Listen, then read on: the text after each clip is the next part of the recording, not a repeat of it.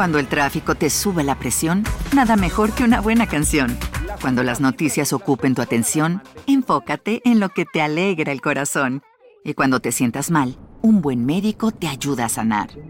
Sabemos que mantener tu salud es tu prioridad, también es la nuestra en Kaiser Permanente, donde trabajamos juntos para cuidar de todo lo que tú eres. Kaiser Permanente, para todo lo que tú eres. Kaiser Foundation Health Plan of the Mid-Atlantic Stay Inc., 2101 East Jefferson Street, Rockville, Maryland, 20852. Hi, everybody. Um, I just want to say that I apologize for everything I've done. Most likely I'm going to get caught. And um, sorry about that girl. About that girl in Central Oregon. Su nombre es Edwin Lara y sus palabras son nada más y nada menos que una disculpa por haber agredido a una mujer momentos antes. Lo está haciendo por medio de un video para redes sociales, por lo que es cuestión de tiempo para que lo atrapen. Sorpresivamente hay mucho detrás de esas simples palabras. Hay un cuerpo sin vida escondido por la ciudad y otra chica a su lado privada de su libertad. Va en el asiento del copiloto dando vueltas en el vehículo y esperando que por fin alguien lo detenga para poder librarse de este loco. Pero, ¿a quién se refiere con la chica de Vent, Oregon? Se trata de Kaylee Sawyer, un estudiante que solo salió a tomar un poco de aire para calmar sus pensamientos. Sin embargo, una vez caminando en soledad y en medio de la oscuridad, se encontró con su peor pesadilla.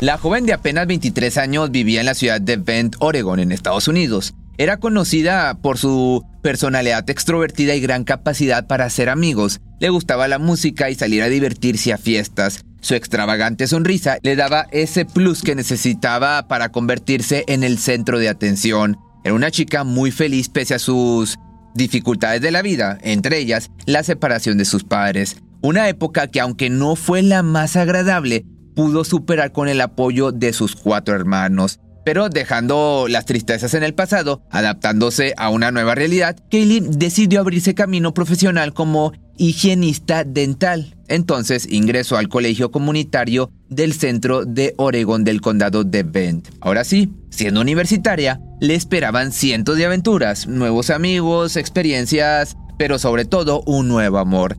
Este último se trataba de Cameron Rimhofer, un chico de quien se enamoró perdidamente. Ambos iniciaron una relación y al poco tiempo decidieron vivir juntos. Los dos chicos eran sumamente independientes, combinaban sus estudios con el trabajo y así podían costear el departamento donde residían. Realmente estaban viviendo un sueño increíble siendo completamente felices, pero esa dicha no duró para siempre. La tragedia les alcanzó un 23 de julio del año 2016. Ese día Kaylee y sus amigas acudieron a una despedida de soltera. Era una noche de chicas, pero al concluir decidieron seguir con el festejo en otro lado, en especial porque el reloj apenas marcaban las, marcaba las 10 de la noche. Pronto se dieron cita en un antro y la joven llamó a su novio para decirle que pasara por ella más tarde, se había tomado algunas copas y no se sentía segura de regresar sola a casa. Entonces Cameron se quedó despierto esperando que la reunión con su novia o de su novia con sus amigas concluyera. El chico Miraba el reloj una vez cada tantas horas para asegurarse de llegar a tiempo al lugar, pero en una de las ocasiones en que tomó su teléfono para ver la hora, se encontró con una notificación. Era uno de sus amigos quien mediante mensajes de texto le estaba haciendo saber algunas cosas que le hicieron enfurecer. Muy molesto y con el propósito de aclarar unas cosas con su novia, tomó las llaves del auto y salió rumbo a esta discoteca. Ahí se encontraba la mujer algo pasada de copas por alguna razón Quizá los efectos del alcohol. Esta bailaba y coqueteaba con un extraño. Pensó que su pareja no se enteraría, pero sin saberlo, sus acciones estaban siendo vistas por uno de los amigos de Cameron que también se encontraba en el lugar. Fue precisamente esta situación la que desencadenó una fuerte discusión entre la joven pareja. Después de las 12 de la noche, los chicos ya iban de regreso a su departamento, él conduciendo muy molesto y ella en el asiento del copiloto diciéndole que no se encontraba haciendo nada malo, que solo bailaba sin intenciones de llegar a una infidelidad. Más, los ánimos fueron escalando cada vez más. Ese tono fue subiendo sin llegar a un acuerdo. Necesitaban algo de tiempo para aclarar su mente, motivo por el cual Cuando llegaron al estacionamiento del departamento, la chica no quiso subir. Residían muy cerca de la universidad, por lo que se le hizo fácil salir a dar una caminata en un afán de controlar su temperamento para luego reconciliarse con su pareja. El chico la siguió pero finalmente ambos se dieron a darse un tiempo a solas. Él subió al departamento y esperó algunos minutos a que la pareja regresara. Sin embargo, el tiempo transcurrió y Kaylee no aparecía en la puerta. Regresa a casa, por favor, era lo que le escribía, mirando su teléfono, pero nunca obtuvo respuesta. La llamó varias veces, pero no le respondió. Fue entonces que comenzó a preocuparse. No obstante, de pronto llegó un mensaje de texto, aproximadamente a eso de la 1.30 de la mañana. Me estoy quedando sin pila. En un rato llego a casa, el lo que se pudo leer. Más, la espera se hizo larga e inútil. Tras algunas llamadas y mensajes finalmente amaneció. El chico pronto se dio cita en casa de una de las amigas de su novia para ver si ésta había pasado ahí la noche, tomando en cuenta que no estaba en el mejor momento. Probablemente su enojo le había hecho no llegar a casa, o al menos era lo que pensaba. Pero esa hipótesis se desvaneció en cuanto la amiga le dijo que no la había visto. Acto seguido, se contactó con los familiares de Kaylee, quienes tampoco tenían noticias de ella. Algo no andaba bien, es lo que evidentemente pensó Cameron e inmediatamente se contactó al 911. Hello? Hi. Um, I'm not sure if this is quite the right number to call. Last night I got home from the bars with my girlfriend. She got upset at me and ran off. Mm-hmm. And I chased her and wasn't able to find her, and I still haven't heard from her. Her phone's off. I called all her family and they haven't heard from her, so I'm wondering what you recommend I do. A raíz de esta denuncia, la búsqueda por parte de autoridades y voluntarios no se hizo esperar recorrieron todos los alrededores del departamento, el campus universitario e incluso se extendieron a todo el condado de Bend, pero los esfuerzos resultaron inútiles al no detectar ni una sola pista de su paradero. Lo siguiente en la investigación fue contactar al joven con el que la chica había bailado durante su estancia en la discoteca. No obstante, rápidamente se descartó como sospechoso, al igual que Cameron, de quien también se tuvo dudas sobre si estuvo o no involucrado con la repentina desaparición. Pero lo cierto era que él solo tenía buenos sentimientos hacia ella. Discutían como cualquier pareja, pero jamás se hubiera podido atrever a hacerle daño. Entonces, con el paso de las horas, la preocupación aumentaba, pero solo era cuestión de tiempo para que la información comenzara a brotar. Curiosamente, el primer dato relevante surgió en otra ciudad, a unos 30 kilómetros de distancia en Redmond. Todo comenzó con la declaración de una oficial de policía llamada Isabel Ponce. Era su día libre, pero por una razón se dio cita en la comisaría. Tenía información que le causaba bastante incertidumbre y no dudó en externarla. Era la confesión de su esposo, Edwin Lara, sobre que había arrollado con su auto a una chica cuyo cuerpo había abandonado en la carretera.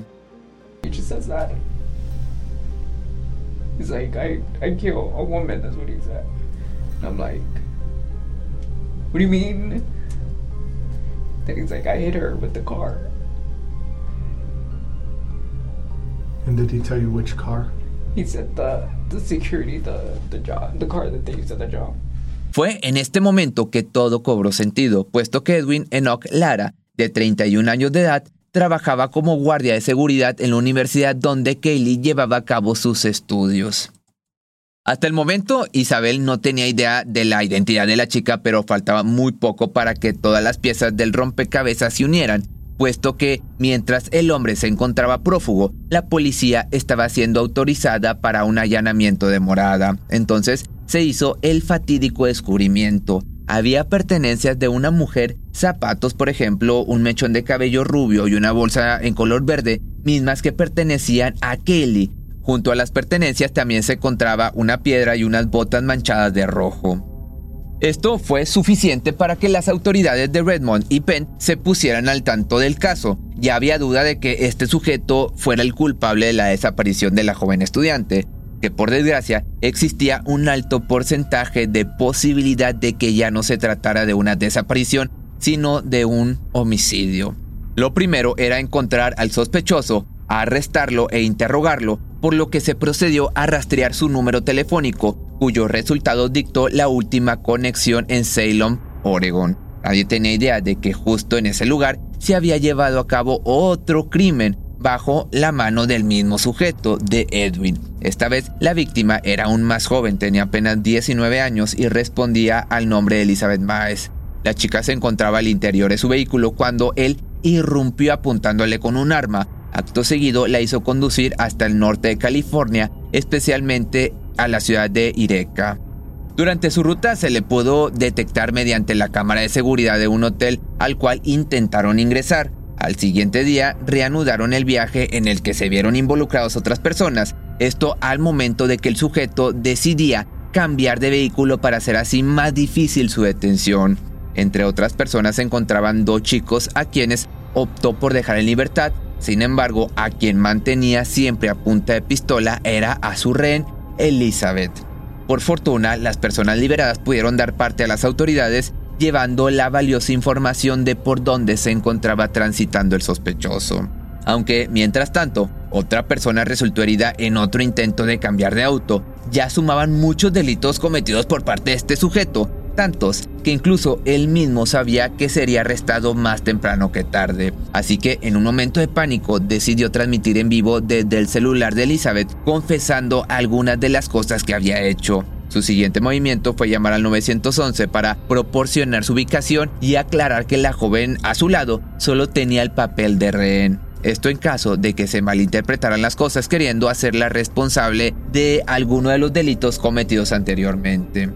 Horas más tarde, el 26 de julio del año 2016, finalmente los oficiales localizaron al sospechoso transitando por una carretera. Ahí fue puesto bajo custodia y trasladado a la estación de policía para luego dar paso a un largo y confuso interrogatorio de aproximadamente ocho horas, tiempo en el que el hombre sí confesó su crimen, pero lo hizo de una manera muy arbitraria, dando datos contradictorios, pero sobre todo erróneos. ¿Dónde está el cuerpo de la chica? Fue un cuestionamiento cuya respuesta tardaría mucho más de lo esperado, puesto que, contrario a lo que parecía, Edwin no quería cooperar del todo dio varias ubicaciones falsas donde se suponía estaban los restos de su víctima, acción que colmó la paciencia de los investigadores. But the truth of the matter is that her cries out, man, that her life is gone. It will never be replaced. The truth of the fact is this what you mistook for a was an absolute angel, was the apple of her mom and dad's eye, was the breath that they breathed, that they spent and cultivated all their life raising and growing. And she is gone forever with your all over her. That's the truth, man. De esta manera y luego de un largo tiempo al interior de la sala, finalmente el culpable comenzó a dar información verídica, relatando los siniestros hechos tal cual ocurrieron. Todo inició con la inocente caminata alrededor del campus de Kaylee, que esto ya te lo platiqué, que salió a dar luego de la discusión con su pareja. Ahí fue vista por el guardia de seguridad quien rápidamente la detectó algo pasadita de copas. Pensó este sujeto que dada su vulnerabilidad podría propasarse con ella y lo hizo. Valiéndose de la credibilidad que el auto de la universidad le proporcionaba, le dijo que él podía llevarla a su casa. Sin embargo, al recibir una negativa como respuesta, este perdió los estribos y procedió a agredirla físicamente. La tomó del cuello y apretó con tantas fuerzas que creyó haberle arrebatado la vida. Entonces, en un intento de deshacerse del cuerpo, la subió a la parte trasera de la camioneta y condujo hasta una zona boscosa. Ahí se percató que aún respiraba, entonces se dio a sus más bajos instintos de deseo y abusó íntimamente de ella, para finalmente darle el tiro de gracia y golpearla con una roca hasta que dejó de respirar. Dejó luego los restos al lado de una carretera, se dio la media vuelta, volvió al campus a lavarse las manos y concluyó su turno laboral. Más adelante, como si la vida de una chica no acabara de terminar abruptamente bajo sus propias manos, se dirigió a su casa a continuar con su rutina normal. Dos días más tarde de dicha confesión, el cuerpo se localizó en un costado de la autopista 126 de Redmond al norte de Bend, este mostraba las pruebas de que todo lo dicho por el culpable era absolutamente cierto. Fue abusada, le cortaron la respiración y la agredieron con una roca. Esto último siendo la verdadera causa de que pasara mejor vida. Luego de este trágico destino, pasaron dos años para que por fin recibiera su condena, la cual constó de dos cadenas perpetuas sin posibilidad de libertad condicional. Antes de irnos, te dejo aquí el video que se llama, de la canción que se llama ¿Dónde estás? Para que la escuches, ya la puedes encontrar en Spotify. Por ti cruzo los límites de mi timidez. Te quisiera buscar, pero solo si quieres. Y nos escapamos una noche como aquella. ¿No se merece tu familia lo mejor? Entonces, ¿por qué no los mejores huevos? Ahora, Egglands Best están disponibles en deliciosas opciones. Huevos clásicos, de gallina libre de jaula y orgánicos de Egglands, que ofrecen un sabor más delicioso y fresco de granja que le encantará a tu familia. En comparación con los huevos ordinarios, Egglands Best contiene la mejor nutrición como 6 veces más vitamina D, 10 veces más vitamina E y el doble de omega 3 y B12. Solo Egglands Best. Mejor sabor, mejor nutrición, mejores huevos. Visita egglandsbest.com para más información. ¿Te preocupas por tu familia? Entonces, ¿por qué darles solo huevos ordinarios cuando pueden disfrutar de lo mejor? Egglands Best, los únicos huevos con ese delicioso sabor fresco de granja, además de la mejor nutrición, como 6 veces más vitamina D, 10 veces más vitamina E y 25% menos de grasa saturada que los huevos regulares, además de muchos otros nutrientes importantes. Así que, dales los mejores huevos. Egglands Best, mejor sabor, mejor nutrición, mejores huevos.